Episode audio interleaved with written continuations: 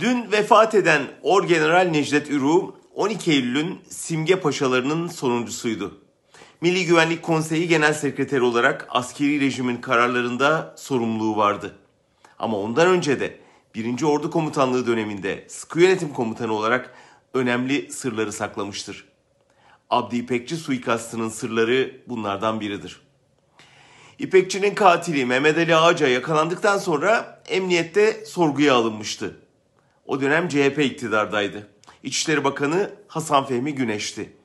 Ağca'nın sorgusunu gizli bir bölmeden izliyordu. Tetikçi konuşmaya başlamıştı ama o arada 15 günlük sorgu süresi doldu. Süreyi uzatmak için sıkı yönetimin izni gerekiyordu. Emniyet 15 günlük ek süre talep etti. Orgeneral Necdet Ürü talebi reddetti. Bunun üzerine Ağaca daha fazla konuşamadan sıkı yönetime teslim edildi. O dönem hazırladığım bir yazı dizisinde bu konuya dikkat çekince Ürü bana bir mektup yollayıp kararın gerekçesini açıklamıştı.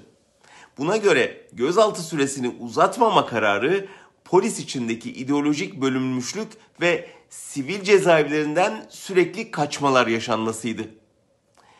İşe bakın ki emniyetten kaçmasın diye sorgu süresi uzatılmayan Ağaca sıkı yönetime teslim edildikten 6 ay sonra Türkiye'nin en iyi korunduğu söylenen askeri cezaevinden kolayca kaçırıldı.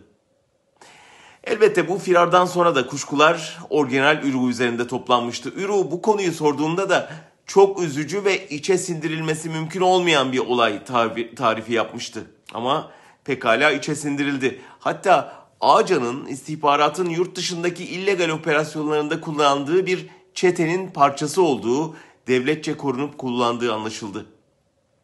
Suikastın peşine düşen ve Roma'da cezaevinde Ağca ile görüşen Uğur Mumcu da İpekçi'den sonra bir başka suikastın kurbanı oldu.